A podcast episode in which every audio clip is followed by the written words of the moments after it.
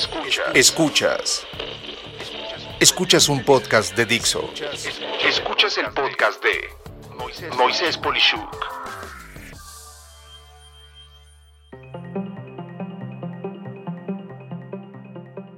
Personalidades de WhatsApp o mensajería corta.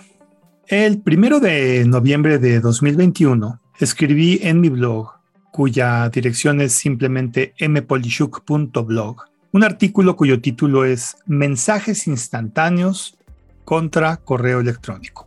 Mismo que podrás leer si quieres, dado que la liga estará en la referencia de este episodio. En este artículo mencionaba cómo las personas usan el correo electrónico de forma equivocada, como si fueran mensajes cortos o instantáneos y viceversa. Y es que en el tema de mensajes cortos o instantáneos, sobre todo cuando se trata de grupos como los que pueden crearse en plataformas como WhatsApp, pero que bien pueden suceder en cualquier otra aplicación, se da un fenómeno colectivo único, donde se pueden lograr conflictos y problemas entre las personas a muy alta velocidad.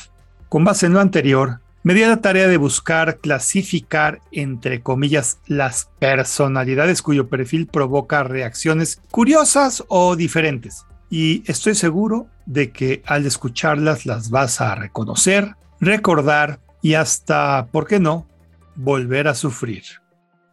La chachalaca.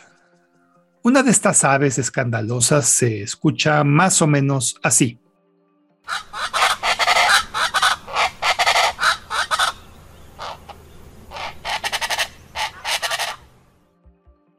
Y cuando se le aplica a una persona el comentarle que habla como chachalaca, es similar a decir que habla en exceso.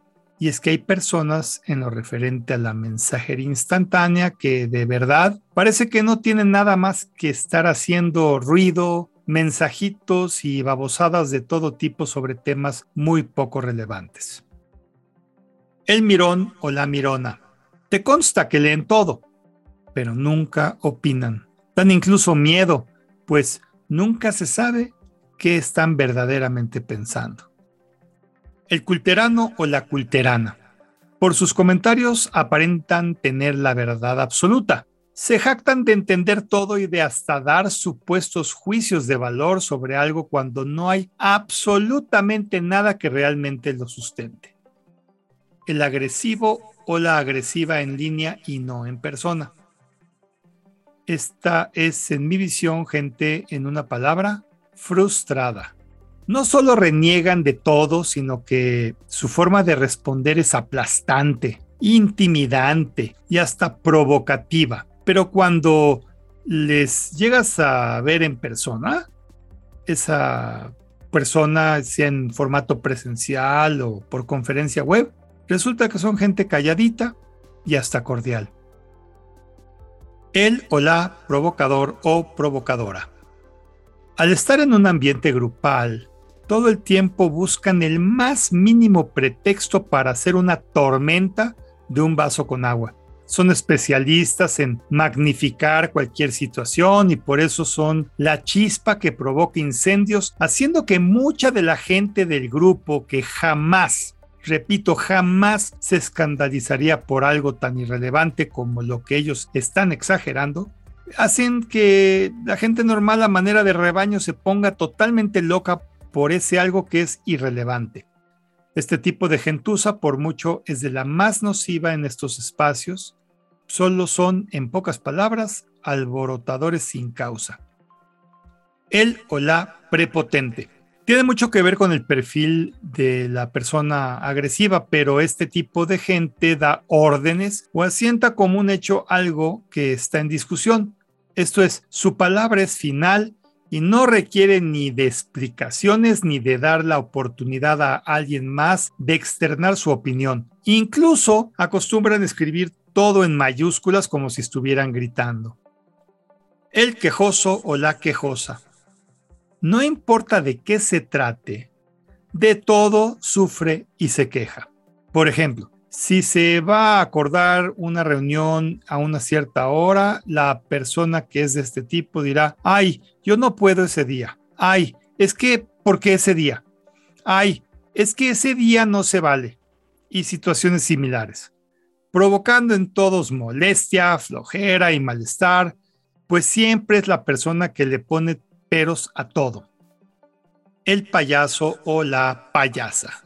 No importa de qué tema se trate, siempre está tratando de hacerse alguien entre comillas chistoso o chistosa y en realidad simplemente cansa a los demás. El memero o la memera. Estas personas encontraron en la inmensidad de memes que hay una nueva forma de expresión que ya no requiere de palabras, pues todo, absolutamente todo lo dicen con memes, esperando además que tú entiendas lo que están tratando de decir cuando hacerlo en palabras sería más fácil. El no tengo que hacer y mejor te distraigo.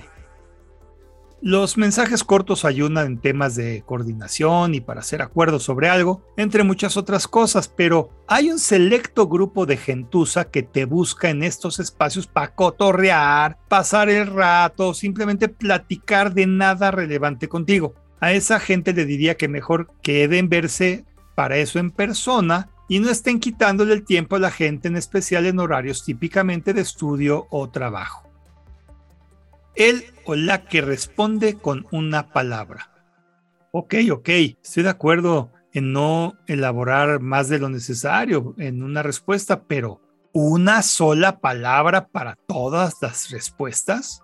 Eso va desde pasivo-agresivo hasta lograr trastornar a quien sea, por el simple hecho de que pues no se sabe qué diablos están verdaderamente pensando. En pocas palabras, las respuestas van acorde al tipo de pregunta y a veces no puede ser solo una palabra.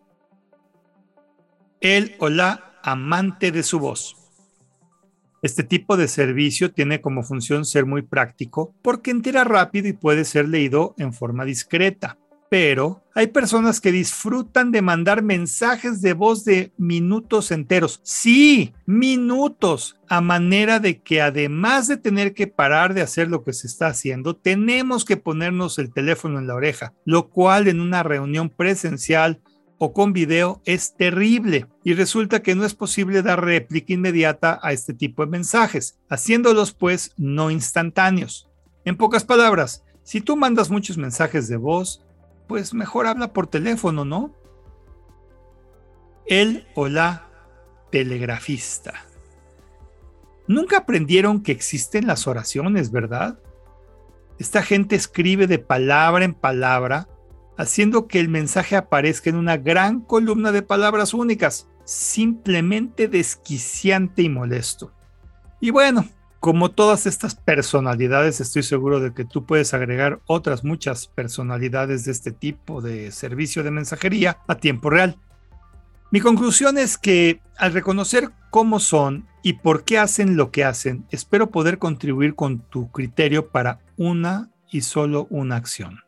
Poner tus acciones acordes a la relevancia de la situación que se vive, más que dejarte llevar de manera pasional por el instinto de grupo o más bien de rebaño, de personas que nunca actuarían de esa manera en la vida real y que, apoderados de ese sentimiento común, pueden llegar a lamentar la forma en la que se comportan y con ello manchar su huella digital para siempre.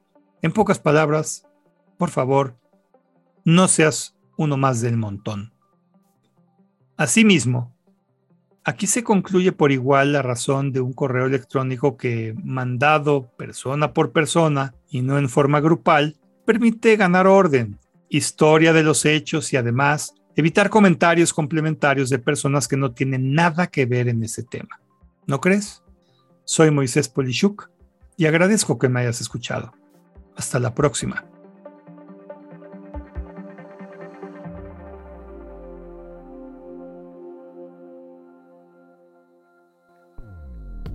Dixo presentó el podcast de Moisés Polishuk.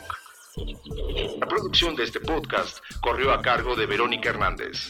Coordinación de producción, Verónica Hernández.